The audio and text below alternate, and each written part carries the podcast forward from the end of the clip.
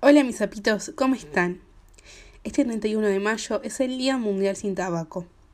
Mi objetivo de esta entrada no es señalar ni cuestionar ni nada de eso a alguien que consuma, que consuma tabaco, sino simplemente brindar información sobre las cifras de consumo de tabaco y cuáles pueden ser sus consecuencias.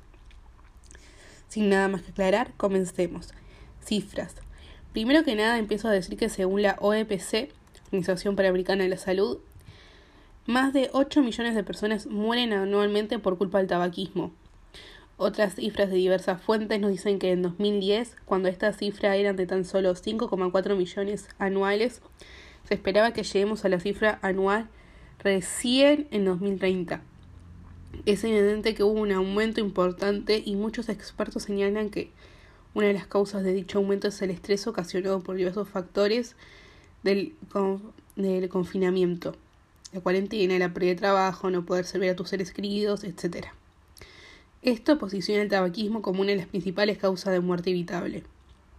En total, la industria del tabaco gana, gana perdón, 500 mil millones de dólares anuales. Esta información fue más que nada para que empecemos a darnos cuenta del gran consumo y de la gran cantidad de muertes que hay a causa del tabaco. Ahora veamos cuáles pueden ser las consecuencias del consumo del tabaco.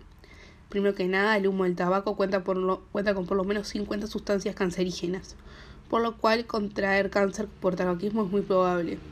Otra consecuencia es que los fumadores tienen mayor riesgo de presentar un cuadro grave de COVID-19 y morir por esta enfermedad.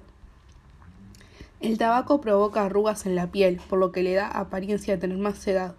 Fumar, fumar provoca un envejecimiento prematuro en la piel debido al desgaste de las proteínas que dan la elasticidad, la eliminación de la vitamina A y la reducción de riesgo sanguíneo.